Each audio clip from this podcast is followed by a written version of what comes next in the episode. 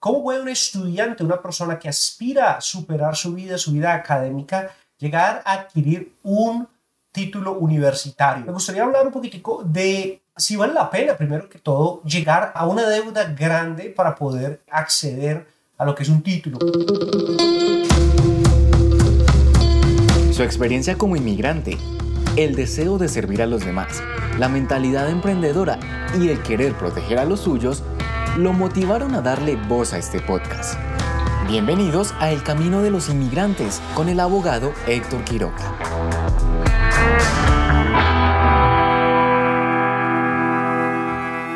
Te hablo de Migración, Héctor Quiroga, abogado Quiroga en las redes sociales, trayéndote este episodio de El Camino de los Emigrantes, mi podcast, los cuales discutimos la vida cotidiana en Estados Unidos, no desde el punto de vista del abogado, sino desde el punto de vista del emigrante. Obviamente hablamos de leyes y cositas que nos pueden ayudar a nosotros a salir adelante de pronto a evitar problemas, de pronto ahorrar dinero, inclusive en las grandes pérdidas. Hoy es un podcast importante porque quiero hablar acerca de precisamente ¿Cómo puede un estudiante, una persona que aspira a superar su vida, su vida académica, llegar a adquirir un título universitario? A mí me parece que es importante que sepamos que de todas formas sí hay divisiones entre personas que tienen al menos un número de seguro social y personas que no tienen un número de seguro social. De pronto no estamos hablando necesariamente de un estudiante, digamos, internacional o un estudiante que de pronto es de otro país, pero viene a Estados Unidos a estudiar, aunque pueda adquirir un número de seguro social, puede ayudarle a esta persona a buscar ayudas económicas importantes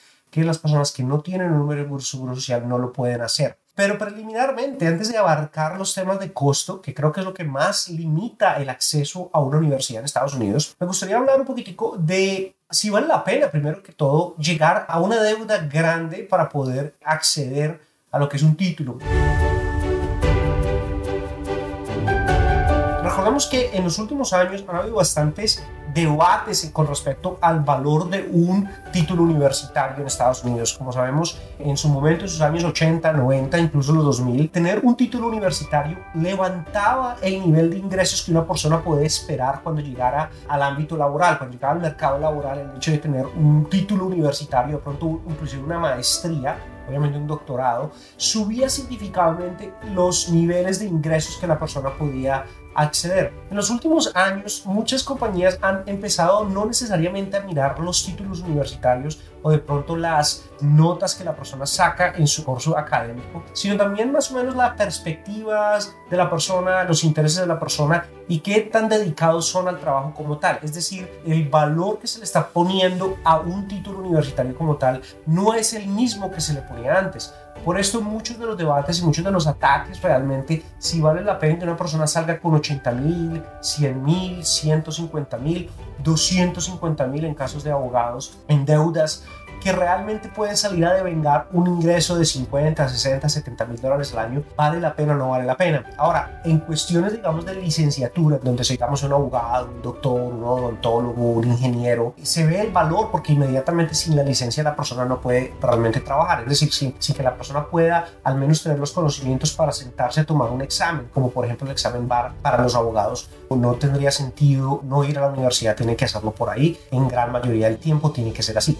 Sin embargo, hay muchas personas que están yendo para estudiar cosas como literatura rusa, artes liberales en los cuales están hablando de ciencia políticas, de pronto incluso lo que es comunicación, marketing, cosas que es un poquitico más difícil de ponerle el campo de estudio a la persona y al no poder realmente enfocarse, entonces medir si la persona realmente va a devengar un ingreso más grande cuando llegue al campo laboral, es mucho más difícil. Al serlo así, es por eso que el reto está ahí. Si una persona puede acceder a ser periodista sin necesidad de tener una licenciatura en periodismo, causa realmente la pregunta y es, ¿vale la pena ir o no vale la pena ir?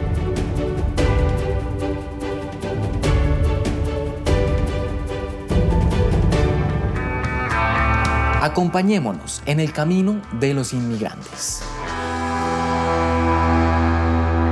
Tenemos que mirar por qué quieres ir a la universidad. Si tú quieres ir a la universidad porque quieres tener una expectativa de ingresos más altas, tienes que pensar y escoger muy claramente qué es lo que quieres estudiar. Si te va a dar a ti realmente el valor que estás buscando o no te lo va a dar. Eso es algo que me parece importante que lo mires. Hay abogados que salen de la universidad con 250 mil dólares de deuda a intereses del 4 al 12%. Una deuda grandísima de pago y realmente pueden conseguir solamente salarios de 70, 80 mil dólares. Es decir, va a ser supremamente difícil pagar una deuda tan grande, sobre todo por los intereses. Se va a demorar mucho tiempo en que los paguen, a no ser que sea de pronto un abogado privado o que empiece a crecer una práctica como tal. Y lo digo porque lo viví bastante con muchos de mis compañeros de la universidad. Los hemos visto, personas que trabajan que aún están eh, supremamente endeudados y no han podido ni siquiera iniciar realmente un pago serio para rebajar la deuda, ya más después de 15 años de estar en ese proceso. Entonces, lo primero que es, y es que si es una situación monetaria en la cual la persona quiere devengar ingresos y por eso es la razón por la que quiere ir a la universidad, lo primero es que tiene que tener mucho cuidado que los cargos, los puestos, los trabajos que existan basadas en ese trabajo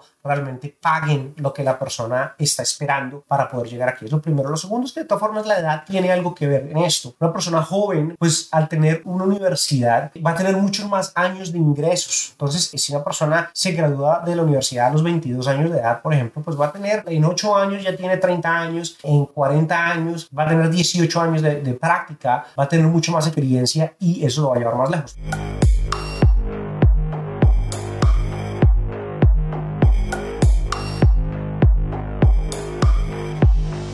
Si la persona quiere ir a la universidad a los 40, 50 años de edad, tiene que considerar que los años laborales van a ser menos y de pronto la inversión grande, digamos, para ser abogado, más o menos en 250 mil dólares, va a ser mucho más difícil que la persona tenga los ingresos que quiere y que le retorne su inversión. Ahora, estoy hablando de personas, si son jóvenes, sería bueno que fueran jóvenes, si están ya de una edad más madura, más avanzada, que también es algo, podemos superarnos en cualquier momento, es algo que, que yo creo que todos tenemos que mirar y decir, nos podemos superar de todo y debemos hacerlo de tal forma, pero que lo consideren. Ahora, si vamos a ir a la universidad simplemente porque queremos tener un título o no sabemos qué vamos a hacer, nos graduamos del bachillerato, el high school, y realmente no sabemos y la familia quiere que nosotros estudiemos y pues uno no sabe qué hacer, entonces se, se, se inscribió a una universidad. Entonces, claro, estudiar lo que tú quieres, lo que te gusta es importante. En la cultura hay mucha presión en que dicen, mira, no tienes que declarar un mayor, sino después, por ahora inicia, saca los créditos generales, hace esos primero, que después te cuenten después. Pero esa falta de decisión, esa falta de norte nos puede dañar a nosotros realmente una carrera a, largo plazo. Digamos, una persona que quiere estudiar biología o una persona que quiere estudiar matemática, pero el día de mañana decide ser abogado, por ejemplo, eh, no es que no le sirva, sino que simplemente de pronto no está tan enfocado como quisiera. En ciertos casos sí no le va a servir. Una persona que quiera hacer química, por ejemplo, una persona que quiera ser doctor y está estudiando ciencia política,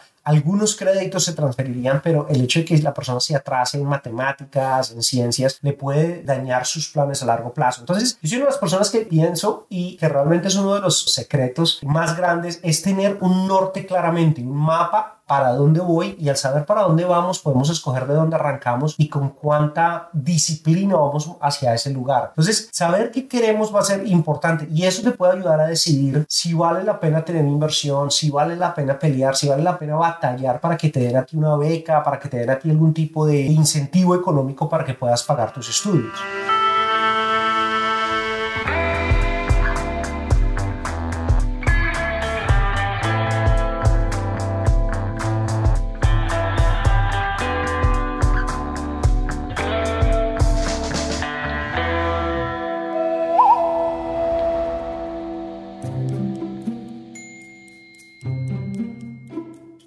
Decidiendo realmente el norte y teniendo para dónde quieres ir, más o menos en qué área te quieres enfocar, quieres ayudar, qué quieres hacer, la cuestión de costos es importante. Recordemos que en Estados Unidos hay tres tipos de estudios. Está el estudio privado y está el estudio del gobierno, que es estatal o federal. Algunas instituciones son completamente federales que se pueden embarcar allí. Entonces prácticamente estamos hablando de escuelas privadas o estamos hablando de escuelas gubernamentales, estatales o federales. Al estar hablando de escuelas estatales, estatales, estamos hablando de in-state tuition. Entonces, si una persona es residente del estado de Washington, si va a la escuela estatal de Washington, va a tener un descuento mucho más grande. Es una escuela pública del estado donde la persona reside. Ahora, hay algo que se llama out-state tuition, que quiere decir fuera del estado. Entonces, si una persona, digamos, que reside en el estado de Texas, pero quiere ir a estudiar a Washington, le van a cobrar out-state tuition y le van a cobrar lo que son los registros, las matrículas, los costos, como si estuviera por fuera del estado, le van a cobrar mucho más.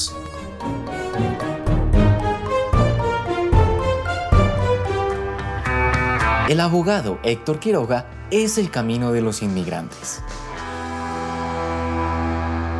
En la escuela privada es alto para todos, no importa de qué estado venga, pero usualmente es como si fuera out state tuition en otra universidad. Es como decirles si estuvieran cobrando out state tuition a todos, estén en ese estado o no. Entonces, digamos, en el estado de Virginia si la persona vive en Virginia, va a una escuela pública en Virginia, le van a cobrar mucho menos que si fuera a Texas, por ejemplo. Pero si va a ir a una escuela privada en Virginia, le van a cobrar como si no viviera en Virginia, le van a cobrar a todos como por fuera. Entonces, lo que es la out-state tuition y in-state tuition es solamente relevante para personas que viven allí. Ahora, una persona que es residente de los Estados Unidos, la persona es residente de los Estados Unidos y automáticamente es residente del estado en donde se hizo residente. Entonces, digamos, cuando yo me hice residente en el estado de Washington, automáticamente automáticamente fui residente de Estados Unidos y automáticamente del estado de Washington. Entonces, si me hubiera querido ir a estudiar a Texas, por ejemplo, hubiera tenido que pagar una mucho más alta.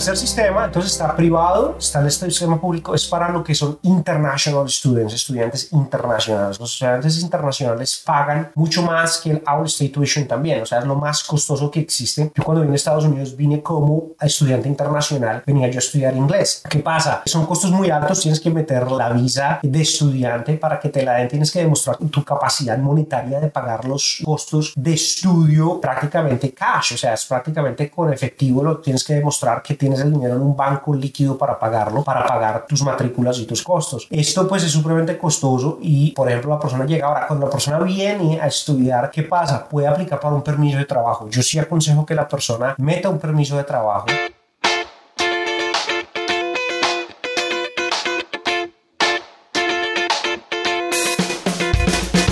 Adquirir un permiso de trabajo podemos adquirir un número de seguro social. Entonces, así la persona no quiera necesariamente trabajar porque viene a estudiar, es importante porque puede adquirir su número de seguro social, lo cual es un número que se va a conservar bajo todo el proceso. Entonces, tener un número de seguro social es supremamente importante. Cualquier persona en Estados Unidos lo sabe. Entonces, si lo puedes adquirir por ahí es importante. Usualmente el documento que nos da a nosotros la validez para tener el número de seguro social es precisamente el permiso de trabajo. Entonces, es importante que apliques. Ahora, recuerda que si vienes como estudiante internacional, puedes trabajar en el campus de la universidad. Puedes buscar una pasantía o algo en la misma universidad. Yo venía a la Universidad de Texas, yo venía a estudiar y a estudiar inglés, no hablaba de inglés bien. Entonces yo venía a un curso de ESL y allí yo pedí que me dieran trabajo y pude trabajar en uno de los dormitorios de la universidad haciendo de checker. Yo chequeaba los almuerzos y hacía y también trabajé en el dishwasher, que era lavando platos atrás. ¿Qué pasa? Esto me ayudó a mí a financiar un poquitico mis estudios y también mi estadía como estaba. Pero te dan a ti más o menos unas 20 horas, medio tiempo, te dan a ti un límite de tiempo que puedes trabajar.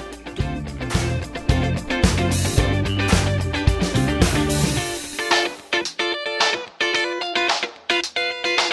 personas que están en el país, muchachos, con DACA, pues ya tienen un número de seguro social que pueden de pronto aplicar, pero lo importante aquí es un proceso que se llama FAFSA, F-A-F-S-A, FAFSA. Esto es como la ayuda precisamente para personas para que tengan préstamos de estudios federales. ¿Qué pasa? Es un préstamo. La ayuda financiera es un préstamo que hay que pagar. No son como scholarships, como becas que son regaladas. Realmente son préstamos de ingresos para que la persona pueda estudiar. Por eso, para aplicar, una de las primeras cosas en la forma que te piden FAFSA es tu número de seguro social. Al no tener número de seguro social no calificarías a lo que son préstamos. Ahora repito, son préstamos, no son, no son dineros que sean regalados. Ahora las becas las pueden buscar independientemente. Hay muchas hay compañías sin ánimo de lucro que pueden decir, mira, si eres un muchacho de DACA o si eres una persona que estás estudiando para ser electricista o si eres una persona que es de México o si eres una persona que es de Colombia, las entidades privadas tienen diferentes tipos de requerimientos por los cuales una persona puede aplicar a su beca como sea. Entonces tienes que mirar scholarship. Lo primero es en Google, ¿no? Scholarships para hispanos, para latinos, para personas que vayan a la escuela de leyes. Ese tipo de cosas los empiezas a buscar y esas aplicaciones independientes. Ahora, esos grupos te pueden dar a ti entre 500 dólares, 1000 dólares, 20 mil dólares, así, sí. Pero ¿qué pasa? Es un proceso bastante difícil porque cada tipo de beca tiene un requerimiento diferente. Entonces a veces te hacen un essay, un ensayo. Entonces hay que hacer el ensayo y el ensayo para una aplicación es diferente del ensayo para otra aplicación. Entonces es un tiempo significativo que se puede gastar buscando este tipo de ingresos como son. Ahora, muchos de ellos quieren saber que ya estás vinculado a la universidad y es allí donde muchas universidades, sobre todo las universidades estatales, tienen requerimientos para dejar entrar a muchachos así no tengan un número de seguro social. Les piden un número que se llama el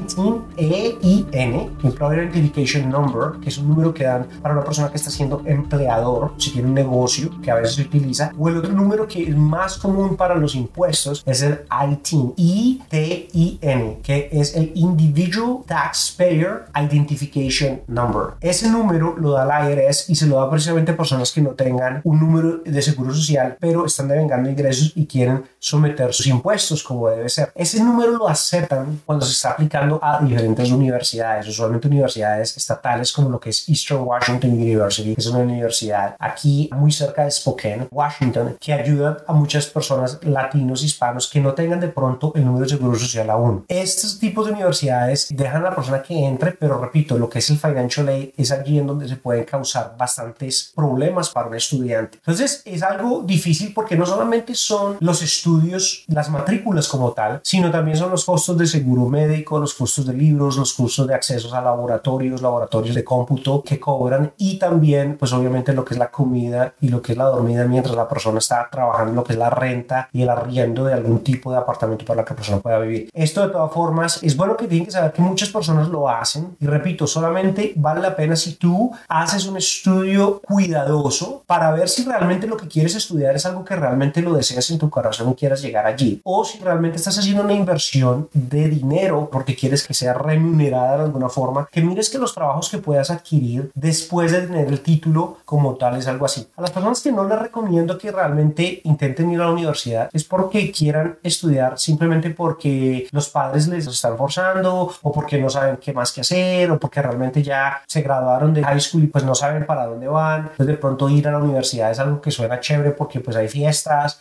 o pueden conocer mujeres o pueden conocer hombres. Eso no es una opción para realmente ir a estudiar. Es supremamente costoso para uno ir a realmente no ponerle atención a lo que vamos a hacer.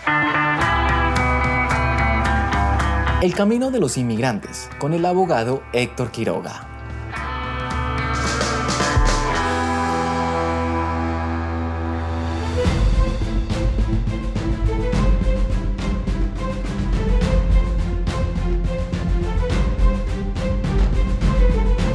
Una vez estás dentro de la universidad, una de las cosas que vas a poder hacer es tener conexiones, conocer personas, conocer a tus compañeros de estudio. Ahora, mis compañeros de estudio son uno de mis aliados más grandes que si yo hubiera de pronto tomado un poquitico más serio, hubiera podido desarrollar conexiones mucho más profundas con muchos de mis compañeros. Pero pues como uno está joven, uno no sabe, pero es una cosa supremamente valiosa que es un valor externo que yo no lo tengo en cuenta sino hasta ahora cuando yo veo realmente que tenemos un círculo profesional mucho más grande. Ahora, repito, hay becas tienen que buscarlas y tienen que aplicar una por una, pero si pueden aplicar para el FAFSA y esto lo determina realmente el seguro social, si tienen un número de seguro social, los puede ayudar bastante para llegue allí. Sí, hay ciertas posibilidades en donde les hacen preguntas como por ejemplo, ¿son residentes de los Estados Unidos o son ciudadanos de los Estados Unidos? Obviamente eso hay que responderlo correctamente, no se puede cometer una violación federal migratoria que pueda perjudicar a la persona a largo plazo, pero sí tienen que saber que de todas formas hay ciertos colleges a los cuales por política del mismo college quieren darle la posibilidad posibilidad de estudio a todas las personas, incluyendo a latinos hispanos que realmente no tienen los documentos como por ejemplo el número de seguro social para poder acceder a la universidad. De todas formas, son más o menos 65 millones de personas que están indocumentadas, 65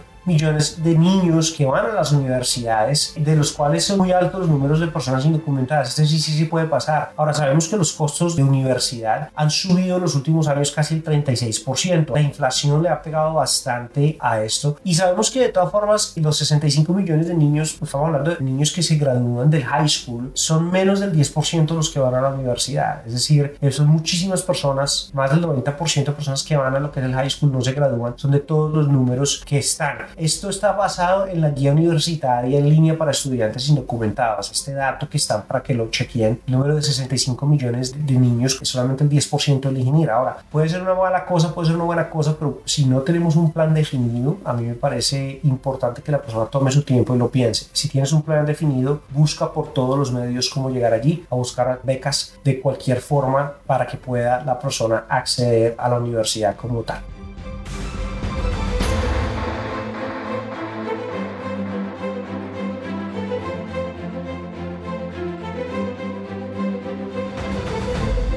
Bueno, soy el abogado de migración Héctor Quiroga, abogado Quiroga en las redes sociales. Por favor, comparte este podcast, El Camino de los Emigrantes. Algo muy bonito en los cuales yo les cuento un poquitico de mi vida personal, un poquitico de mi vida como emigrante en Estados Unidos y también un poquitico de las leyes que les puede ayudar a evitar muchos problemas en Estados Unidos. Dios los bendiga, muchas gracias, hasta la próxima.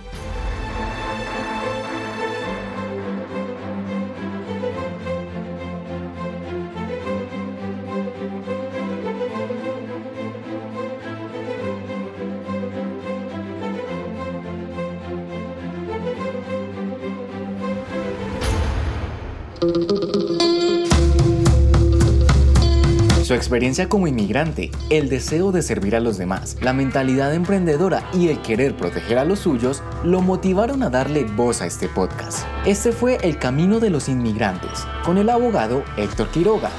Espera nuestro siguiente episodio la próxima semana.